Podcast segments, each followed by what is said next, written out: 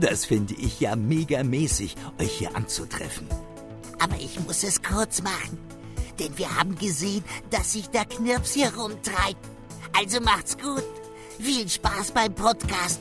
Und nicht vergessen, miaut, genau.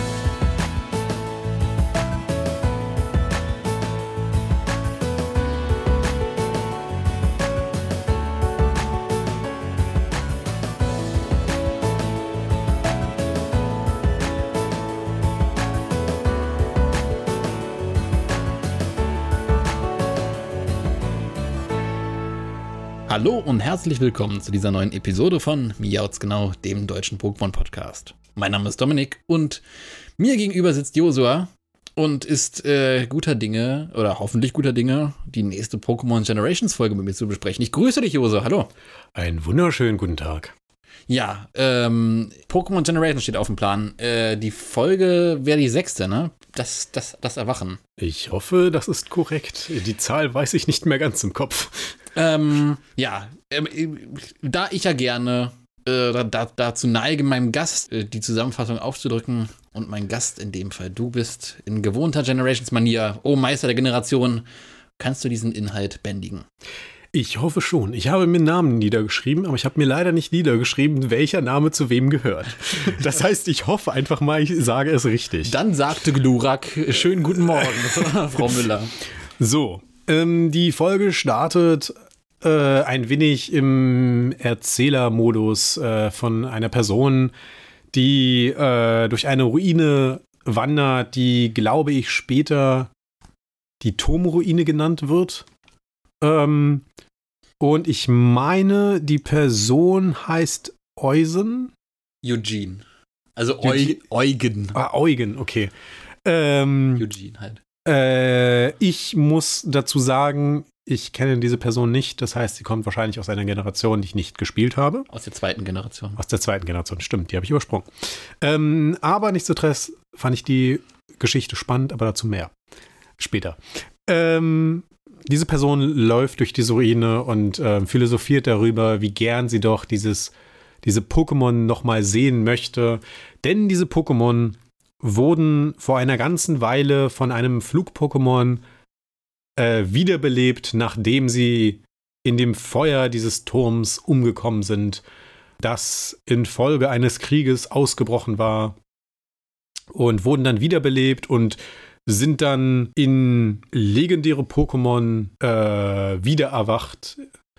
Und leider war es jedoch so, dass die Menschen so sehr Angst vor ihnen hatten, dass sie sie mit Steinen und, naja, Beleidigungen kann man schlecht sagen, aber mit, mit äh, Wörtern vertrieben haben. Und dann geht die Legende, dass die Pokémon wiederkehren, wenn sie der Meinung sind, dass die Menschen sie nicht mehr fürchten. Mhm. Und diese eine bestimmte Person, Eugene, ähm, läuft halt durch diese Ruine und denkt sich, ja, wie schade es doch ist, weil wir Menschen haben ja eigentlich gelernt und kommt doch bitte zurück. Und am Ende dann ähm, sieht er eins von diesen drei äh, Pokémon. Ich hoffe, ich sage jetzt richtig. Oh, das. Suicune?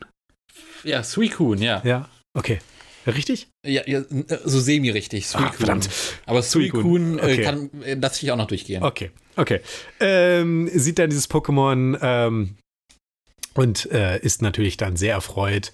Äh, dieses Pokémon verschwindet dann jedoch äh, und zurück bleibt nur noch eine Feder des äh, einen Pokémon, was die wiederbelebt hat. Ähm, Ho-Oh?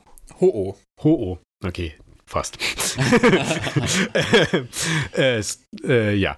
Äh, und er geht glücklich seiner Wege. Aha. Ja, äh, ist doch, ist doch ganz gut zusammengefasst. Äh, ist ja auch viel tatsächlich, was in der Folge passiert, muss man gestehen. Äh, es ist ja auch eine Folge.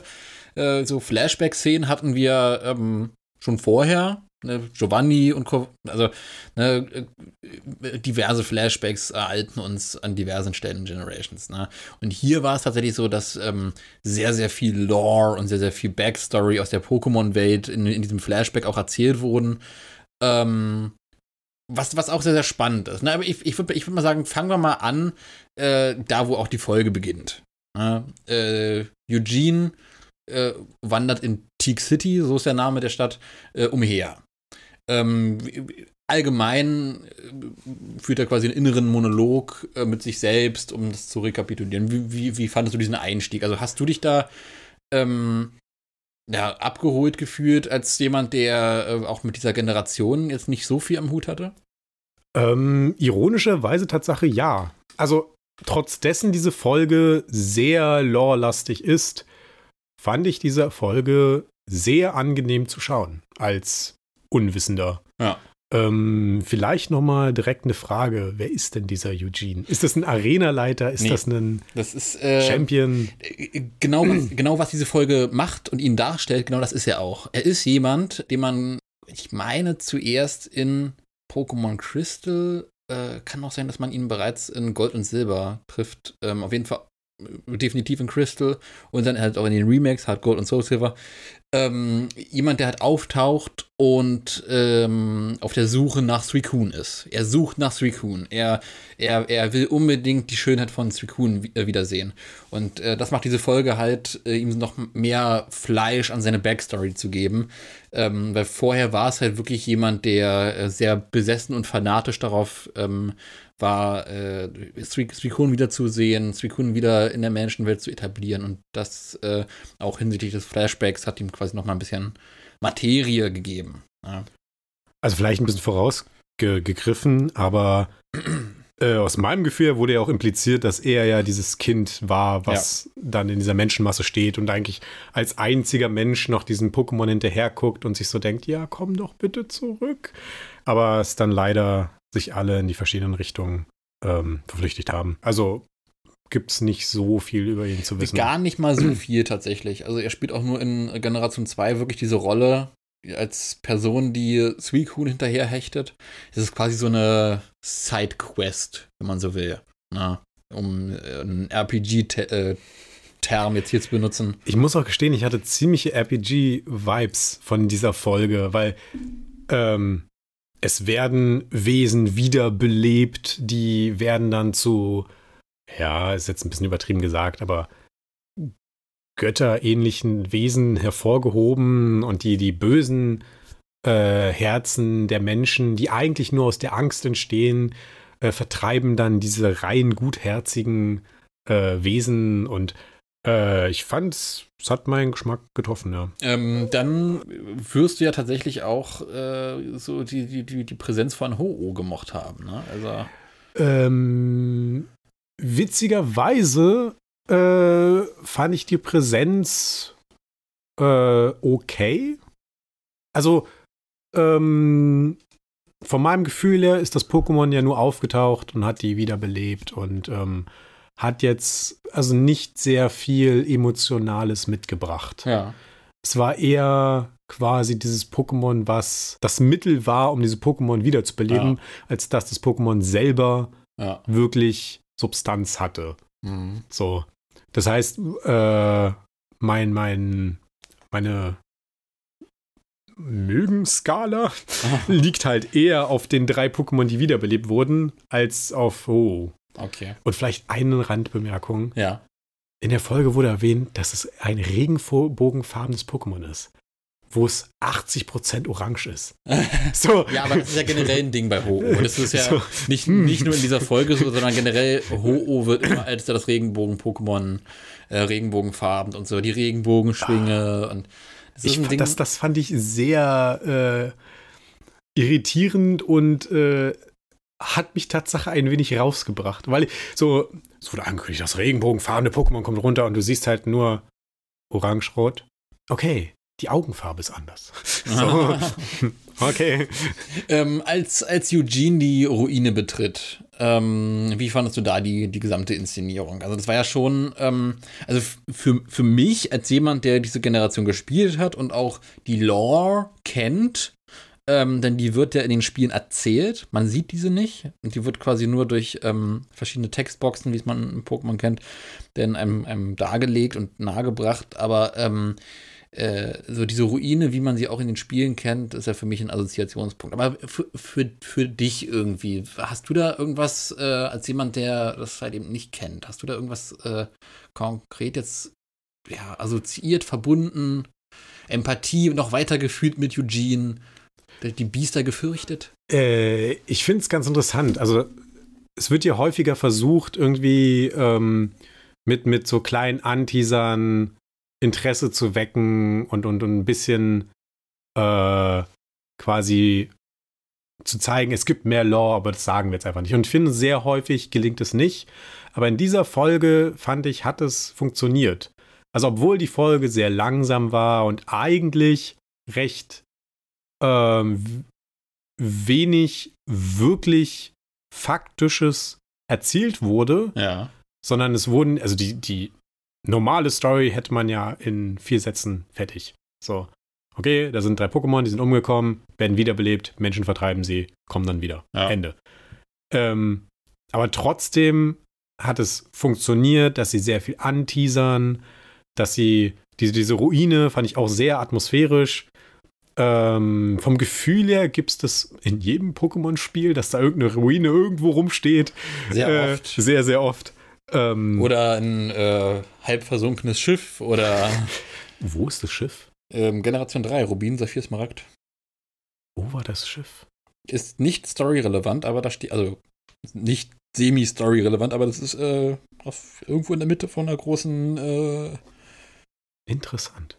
einem großen Meer. Da ist ein, äh, da ist ein ähm, ja nicht versunken, aber kaputtes Schiff, was Interessant. Dann habe ich es entweder vergessen oder übersehen.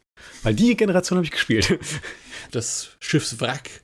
Ähm, das ist ja auch insofern spannend. Äh, Ist, ist, ist es das Schiff aus der ersten Generation? Was nee, dann. nee, nee, nee. Das ist ein anderes Schiff. Das hat auch, äh, witzigerweise, über, über, über dieses Schiff, wir schweifen gerade total ab, aber über dieses Schiff in Generation 2 wird eine sehr, sehr spannende, ganz subtile Story erzählt ähm, äh, von einem der Top 4 äh, in der Generation. Da gibt es, ähm, oh Gott, lass mich nicht lügen, äh, einen Drachen-Top-4-Trainer.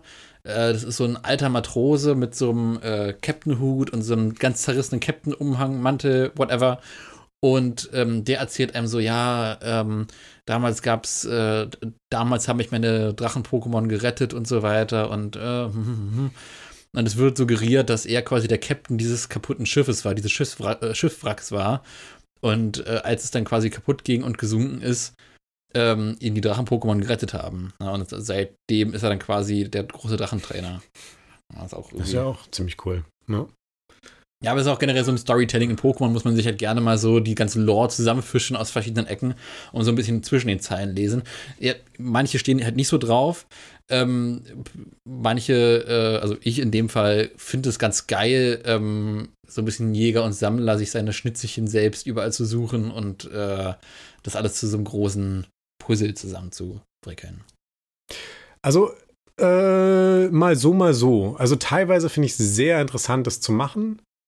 Ähm, aber wie gesagt, also ich finde, häufiger funktioniert es für mich nicht, weil dann vom Gefühl her einfach Dinge so kleckerhaft dargestellt werden, dass äh, man dann den Zuschauern sagt, hey, ja, interpretiert was rein.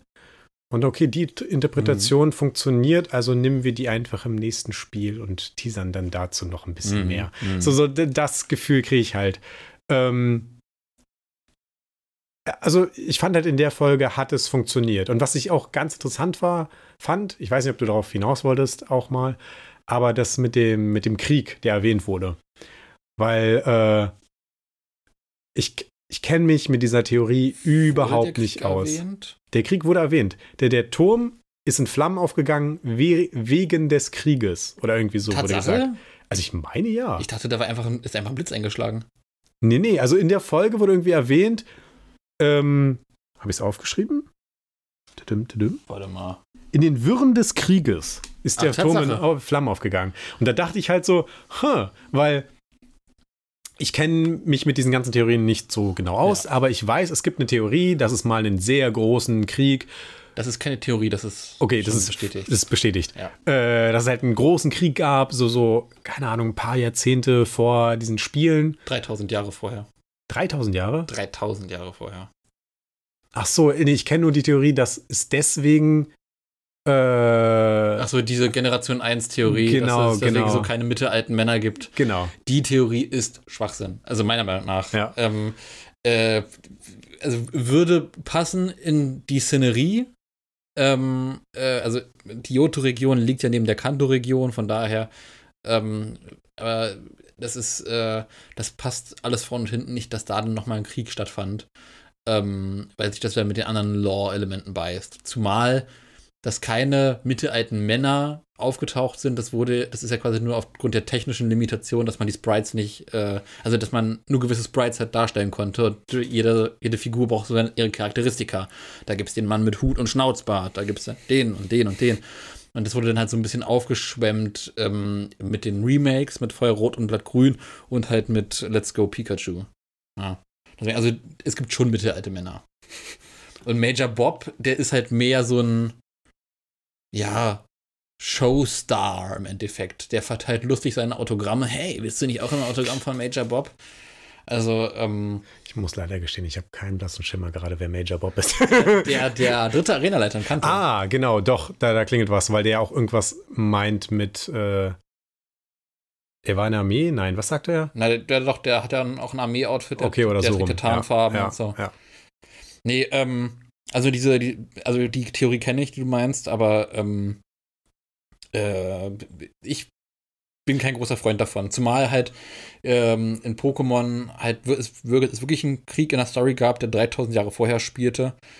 Ähm, ja, was dann aber tatsächlich, wenn es dann in dieser Folge auf einen Krieg hinausläuft. Dann müsste der Turm 3000 Jahre alt sein. Das ist halt generell eine, ja, das ist ja generell eine Tatsache, die, ähm, die ich auch sehr, sehr spannend fand äh, hinsichtlich so ähm, Kleidung von Charakteren. Diese ganzen äh, Charaktere in den Flashbacks sind ja in sehr traditionelle Gewänder gekleidet.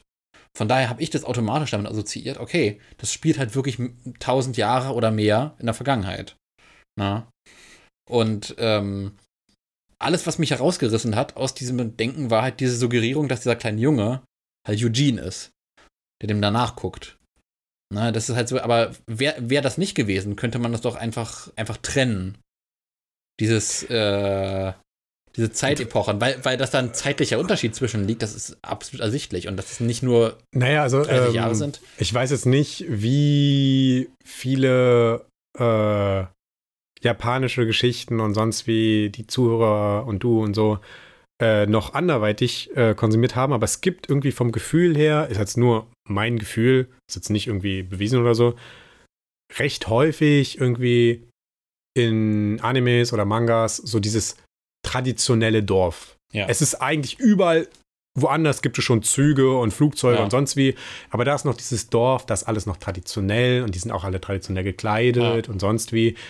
Und dann habe ich einfach dieses Klischee, was eigentlich nur ich habe, glaube ich, auf dieses Dorf mit Ho assoziiert. Ja. Das halt einfach, es gibt ein Dorf, die sind ein bisschen traditioneller ähm, und da ist es das passiert. Ja. So, und, äh, und ich hatte halt wirklich auch wegen der Verbindung wahrscheinlich mit Eugene das 30 Jahre vorher gepackt. Also Ja. so ungefähr. ja. Na, e- eben, eben das soll, jetzt auch äh, so, so äh, suggerieren, aber ähm, ich finde die. Ja. Oh, der ist unsterblich. Oder er ist unsterblich, vielleicht ein Time Lord. nee, ähm, spannend. Also im, im Zweifelsfall gehen wir mal davon aus, dass es in der Jod-Region ähm, einen Krieg gab. Wie auch immer geartet. Ein Bürgerkrieg na, vor 30 Jahren, äh, vor, vor Beginn der Spiele ähm, der Generation 2. Ähm, wie, wie findest du generell das Konzept von von einem Pokémon-Krieg? Ich finde das Konzept sehr spannend, weil alle logischen Gedanken schreien eigentlich danach. Du hast ein System, was komplett darauf aufgebaut ist, dass du Wesen gegeneinander kämpfen lässt. Aber wenn man jetzt ehrlich ist, ist die gesamte Welt gerade recht friedlich bei den Pokémon-Sachen. Klar gibt es irgendwelche Organisationen, die das ein bisschen stören wollen und die fast Weltuntergänge hervorrufen. Okay, ja, st- stimmt schon. Aber so die Städte und so an sich sind noch relativ friedlich. Also du hast nicht irgendwie komplette, ähm, ich meine, es sind Kinderspiele, aber so komplette verfeindete Lager, die sich gegenseitig abschlachten wollen oder sonst wie, sondern irgendwie vom Gefühl her hast du immer deine Re äh, Region, in der du spielst. Die hat so ein bisschen Probleme mit dieser einen Organisation meistens, die halt irgendwie meistens ein legendäres Pokémon hervorbringen wollen, was dann so Genau. eine Reinigung macht. Aber an sich, so 90 Prozent der Bevölkerung haben jetzt nicht so ein großes Problem. Also es gibt so Leute, die haben ein bisschen weniger Geld und haben Hunger und sowas. Das wird ja auch thematisiert. Aber jetzt im Großen und Ganzen geht es denen relativ okay, wenn man es Ja. jetzt mal vergleicht mit unserer Geschichte zum Beispiel. Ja. Ähm, deswegen finde ich diese, diese Idee von diesem Krieg, hey, vor 30 Jahren, da gab es einen sehr großen Krieg und deswegen ist eventuell gerade jeder auf dieser friedfertigen Schiene äh, sehr, sehr spannend. Also auf jeden Fall ähm, direkt das erste Mal so, dass äh, so in der, in der Nähe der Spiele, in der temporären Ja. Nähe, Nähe der Spiele sowas them thematisiert wird. Ne? Also dieser 3000 Jahre alte Krieg, ähm, das ist ja quasi eine Sache, die Pokémon, äh, die auch witzigerweise später in einer anderen Generations-Folge eine Rolle spielt. Da freuen wir uns dann drauf. ähm, aber ähm, das ist äh, ja sehr, sehr weit weg.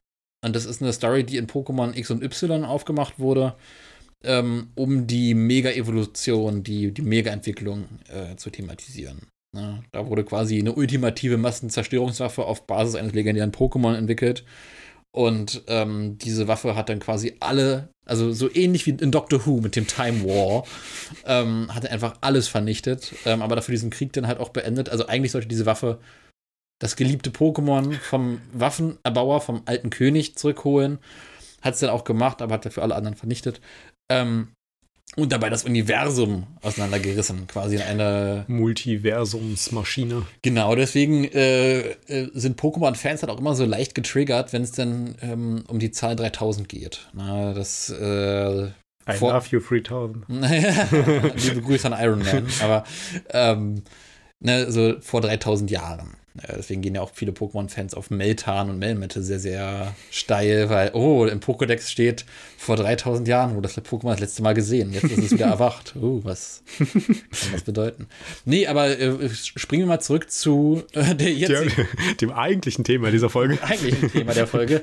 Die drei legendären Biester, die auch gerne mal genannt werden, die drei legendären Raubkatzen, die auch gerne mal genannt werden, die drei legendären Hunde.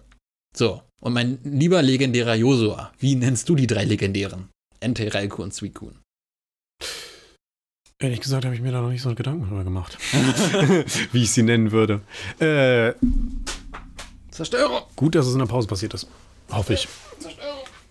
Ich fange einfach nochmal den Satz an. Ehrlich gesagt habe ich mir noch nicht so wirklich Gedanken darüber gemacht, wie ich sie nennen sollte. Ähm, für mich sehen, haben die irgendwie alle etwas Smaragd Kristallenes an sich. Kann man gar nicht mal sagen, warum. Ich äh, muss auch sagen, ich weiß ehrlich gesagt nicht, aus welcher Generation die sind, aber ich kann mir vorstellen, dass sie vielleicht aus Smaragd und sowas sind. Nein, aus, Damn it. aus der zweiten Generation. Schade. Die heißen? äh, Gold, Silber und Kristall. Das passt dann nicht. Schade. Egal. Aber ähm, Wo, wobei es ja auch eine äh, spannende Fantheorie gibt, dass die Kristall-Edition und die Smaragd-Edition, äh, nee, Quatsch, ähm, die Kristall, oh Gott, wie war das nochmal? Die Kristall-Edition, die passt ganz gut, äh, also die springt in die Generation 3, dass es Rubin, Saphir und Kristall ist. Die ähm, Smaragd-Edition, wo springt die nochmal hin? Gott, Die, die, die springt da, die, die ist auch irgendwo hingesprungen. Und die Platin-Edition, die springt zu äh, Gold, Silber und Platin dann in dem Fall. Also das Okay. ist quasi von der, von der, von, von der, von der Namensgebung her Ja. irgendwie alles wild durcheinander gewürfelt, äh, gewürfelt wurde dann am Ende in dem dritten Spiel jeweils. äh, worauf wollte ich jetzt hinaus? Auf die Namen. Es geht schon wieder los, wieder los. ähm, was ich ganz spannend fand, die sind ja aus irgendwelchen Pokémon entstanden. Genau. Und anscheinend, zumindest laut den Schatten, glaube ich, alle aus derselben Sorte, wenn ich es richtig gesehen habe. Das ist ein spannendes Thema. Aber, aber in drei unterschiedliche Wesen gemorpht. Ähm, was ich halt ganz spannend fand, A, welche Wesen waren es, aus denen die geworden sind? B, wenn es die gleichen waren, warum sind sie in die verschiedenen äh, Wesen gemorpht? Frage, weil entweder Ho irgendwie was anders gemacht hat oder weil ähm, sie irgendwie andere Charakteristika hatten von Anfang an oder sonst wie. Keine Ahnung, ob es da irgendwas gibt. Ähm, und C, äh, nur ein ganz kleiner random Randfact. Den einzigen Bezug, zu den ich, den ich, den einzigen Bezug, den ich zu denen habe, ist Tatsache über Smash Bros. Über Das- Smash Bros. Über Smash Bros. Da, da kommen die vor äh, und sind so nervig und OP. Also wenn du sie hast in deinem Pokéball, dann Oh Gott, oh Gott. ja. Nee, aber Äh. ähm, spannend, dass du das ansprichst mit diesen schattenhaften Wesen, mit den Hundewesen dort. Ähm, es gab ja verschiedene Fantheorien. Aus welchen, also die Lore, dass Entei, Raikou und Suicune äh, von Ho-Oh aus anderen Pokémon in ihrer Gestalt gebracht wurden, zu den jeweiligen Pokémon verwandelt wurden, ähm, das ist ja Lore, das ist ja Fakt. Aber die Theorie, aus welchen Pokémon das äh, ent entspringt, ähm, das ist, da, da gab es verschiedene Ideen, verschiedene Konzepte. Und das gängigste und weit verbreitetste ist Evoli. Aquana, Flamara und Blitzer. So. Bis Aber- zu, bis zu, ah, bi, bis zu dieser Folge haben wir halt nicht gesehen, wie diese Pokémon aussehen. Jetzt haben wir diese schattenhaften Hundewesen gesehen, die wie nichts aussehen, was wir kennen. Die sehen aus wie Hundemon ohne, ohne Hörner. Hundemon hätte ich jetzt auch gesagt. Prinzipiell sind das einfach Hunde. Ja. Prinzipiell sind das einfach Hunde. Ja. So. Ähm, aber Hundemon ist es nicht, Hunduster ist es nicht. Ähm, äh, diese Schatten sind wahrscheinlich absichtlich so gezeichnet worden, dass sie halt ähm, äh, nicht irgendwie zu irgendeinem Pokémon passen könnten. Ähm, deswegen, äh, Random Frage. Ist Evoli eine Katze oder ist das ein Hund? Oder ist das ja, es hat auch irgendwie so. ein- stranges anderes Ich Wesen? würde ich würd ihr sagen, stranges anderes Wesen. äh, weil irgendwie so ein bisschen Hasenzüge, ein bisschen Hundezüge, ein bisschen katzenhaftes Verhalten. Huh. Ja, je nachdem, welche, welche Evoli-Entwicklung ähm, dann rauskommt, gibt es auch nochmal eine andere Prägung. Da kann man das eine dann eher in so eine Hunde. Ja. Also Blitzer, der geht schon mal eher als, als Hund durch, als jetzt zum Beispiel ein Flamara. Was jetzt eher schon so ein bisschen katzenhaft daherkommt. Äh, Ich habe dich wieder abgelenkt. Alles gut, alles gut. Nee, ähm, ja, und äh, ja, diese, diese schattenhaften Wesen, die sind nicht zu identifizieren. Das ist äh, ein sehr, sehr spannender Kniff und ein sehr, sehr großes Ärgernis für die Lore-Fans, für die Pokémon-Lore-Fans. Äh, Und wenn es einfach nur hornlose Hundemon sind? Also so, verkrüppelte Hundemon. naja, ähm, Aber warum denn Hundemon? Das ist ja ein Unlicht-Pokémon, das ist ja ein Dämon. aber konnte Hundemon nicht auch Feuerattacken? Ja, Hundemon ist ein Feuer-Pokémon. Genau, sag ich doch. Ja, aber das sind ja keine Feuer-Pokémon. Entei schon, aber der Rest. Ja, ja, aber der Turm brannte. Das heißt, eventuell haben da Hundemon gegeneinander gekämpft und deswegen brannte der Turm und deswegen waren da Hundemon. In dem in dem Turm, da wurden verkrüppelte Hundemon gesammelt, ohne Hörner. Na, obwohl, Hier habt ihr es zuerst gehört. in, der, in derselben Generation, da geht es ja auch dann später darum, ähm, dass die, oder vorher, nicht später, vorher darum, dass Team Rocket die Fleckmon aus dem Fleckmon-Brunnen sammelt, um aus deren Schwänzen äh, dann äh, schmackhafte Delikatessen zu machen. Ja, ja, es hängt alles zusammen. Ne? Also da, äh, da werden auch die Pokémon ihrer ähm, äh, ja, Extremitäten beraubt. Ja, und verstümmelt. Von daher, it's, it's all lore, basically. Natürlich. Die verkrüppelten Hundemon. Ja, äh, an der Stelle. Ähm, diese ganze Flashback-Szene würde ich mal ganz gerne mit dir umreißen. Das ist ja auch ein stil stilistischer Wandel. Diese Folge, die kommt ja auch anders gezeichnet daher, zum Glück anders gezeichnet, als die vorherigen. Ist viel, viel sauberer, viel, viel klarer, viel, viel, viel, viel besser animiert. Aber man muss dazu sagen, es gab ja auch nicht wirklich Szenen, lass mich rekapitulieren, die sehr schwieriges Animieren benötigt. Also wir hatten jetzt keine wirklichen Kämpfe, wir hatten niemanden, der wirklich akrobatische Ja, Züge das macht. hattest du ja in der so. vorigen Folge auch nicht. Du hattest ja in der vorigen Folge auch den Polizisten Labelle, der mit Silver redet und dann gibt es ein Flashback, wie Silver mit Giovanni redet. Und da gab es auch keine Okay. wirklichen Kämpfe. Touché. Nee, Also ich gebe dir recht, es sah gut animiert aus, keine Frage. Auf, auf jeden Fall sauber animiert, äh, sauberer animiert als zuvor. Ähm, und dann auch nochmal dieser stilistische Wandel in dem Flashback. Wie, wie, wie fandest du den Flashback als solchen, als Ganzen? Hat der für dich funktioniert? Oder hat der für dich äh, die Stimmung gekillt? Nee, für mich hat diese, die, war diese Folge sehr stimmig und hat funktioniert und der Flashback ähm, ist halt so, so ein bisschen in diese, diese Schiene von wegen ähm, traditionelles Japan Genau, reingegangen, genau. was mich jetzt nicht komplett unvorbereitet abgeholt hat, weil mich äh, das schon mehrmals irgendwie Ja. entgegengebracht wurde. Ja. Ähm, aber es war alles stimmig. Also, ähm, es gab nichts in dieser Folge, was wirklich herausragend war, aber sie war halt, hatte einen schönen Bogen, der, der Flashback hat, war zwar anders, aber hat trotzdem gepasst. Ähm, ja. Wie fandest du es denn, dass, ähm, also ich kenne ja Eugene und seine, seine Affinität zu Suicune. Wie findest du es denn, dass Suicune am Ende nochmal dem äh, Eugene begegnet ist? Äh, es war für mich die logische Schlussfolgerung und ich finde es lustig, dass du ihn so, so als Fanatiker und sowas vorher in den Spielen erwähnt hast. Ja, ist halt, ist halt auch so ein bisschen übertrieben formuliert von mir. Ja. Es ist, äh, Nee, aber ich fand halt, äh, in dieser Folge kommt er total sympathisch rüber und es passt alles und man versteht ihn, warum er das macht. Und äh, dass am Ende das Pokémon kommt, was ja eigentlich nur ihm erscheint jetzt äh, und nicht der ganzen Menschheit. Das heißt, man könnte daraus äh, schließen, dass die Menschheit an sich noch nicht bereit ist, aber er ja. nach seiner langen Suche. Ja. Ähm, fand ich passend. Äh, natürlich ein bisschen klischeehaft, aber ähm, hatte einen schönen Bogen geschlagen. Ja. So. ja. Und es war auch so, so ein ganz friedliches Bild, wie er dann so, ja, ich habe jetzt mein Ziel erfüllt. Ähm, Ich kann jetzt endlich nach Hause gehen oder whatever. Einfach, wie er dann so in den Sonnenuntergang gelaufen ist. Also im Sonnenuntergang. In den obligatorischen, äh, Ja, die, die Sonne ging da nicht unter, oder? Nee, nee. nee aber so, so diesen, diesen Anführungszeichen ja, Sonnenuntergang. ja, ja, den stilistischen. Ja.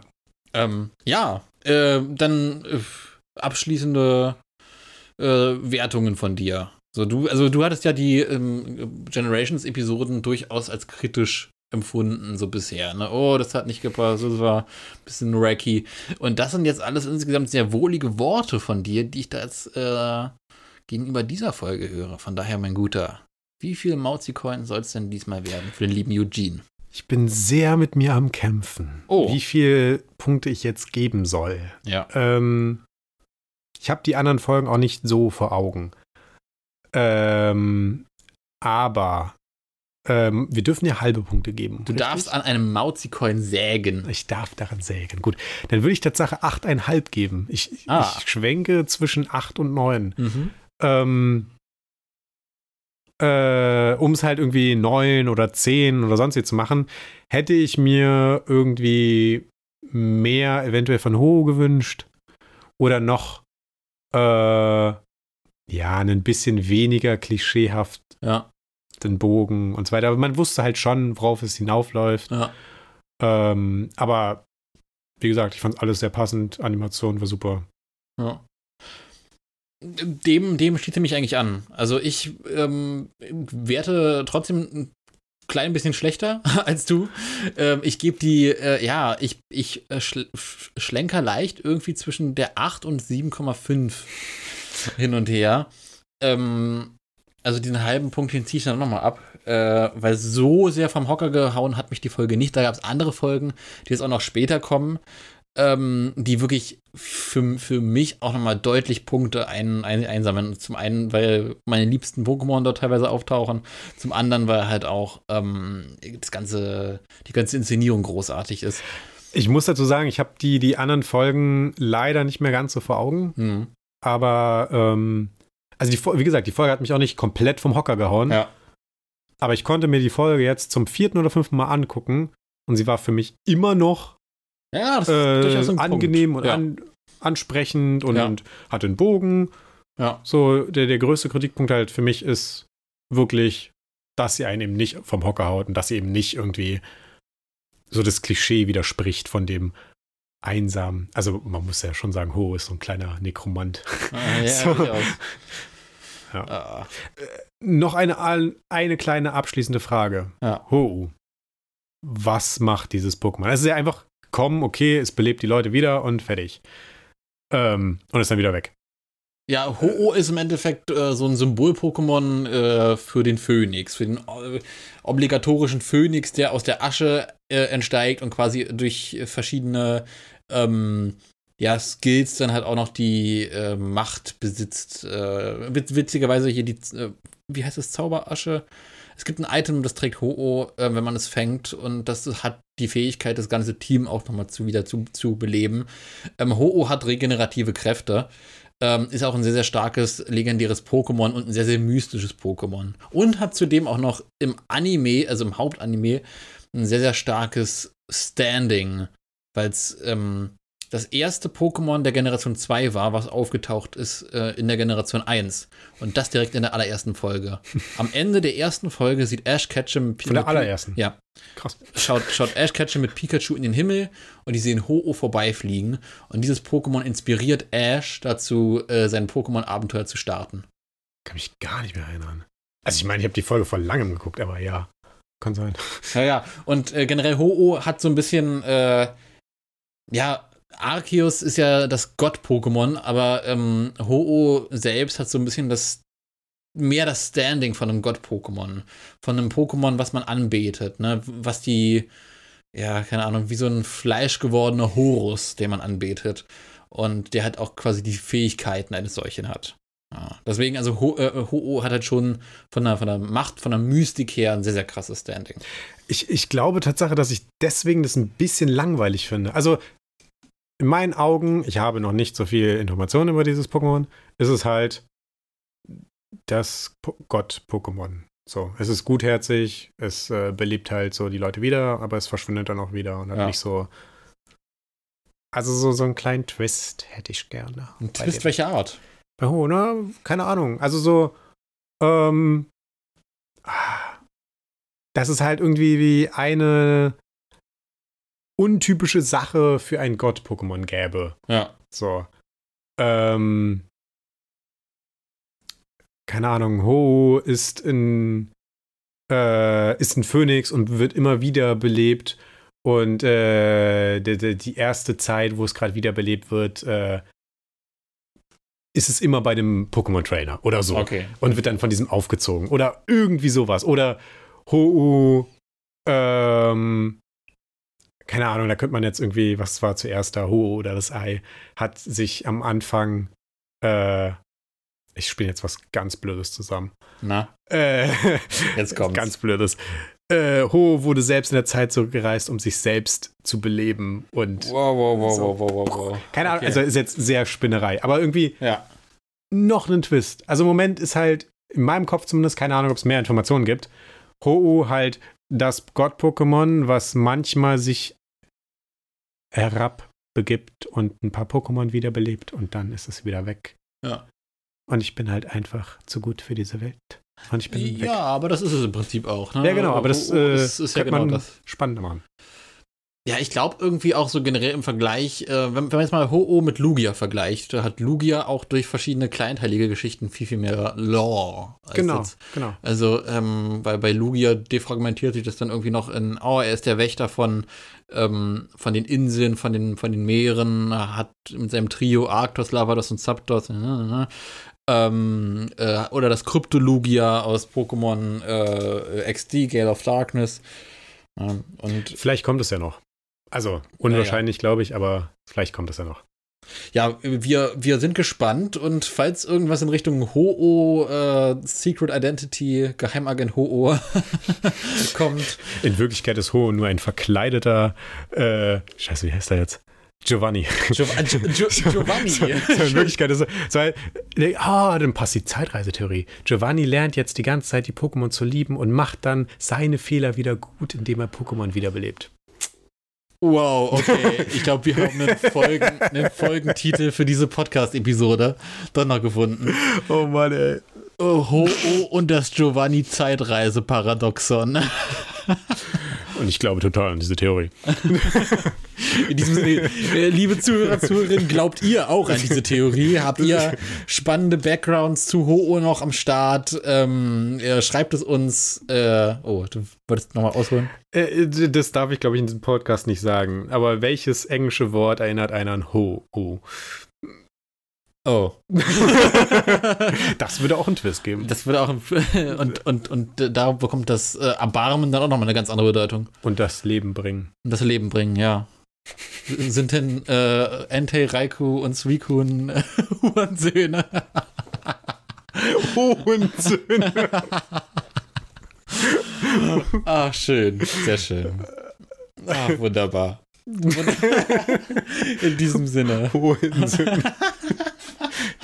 Es passt einfach gut. Egal. Ja, ja. Ah oh Gott. Ja, ich höre schon die äh, Abschiedsmusik.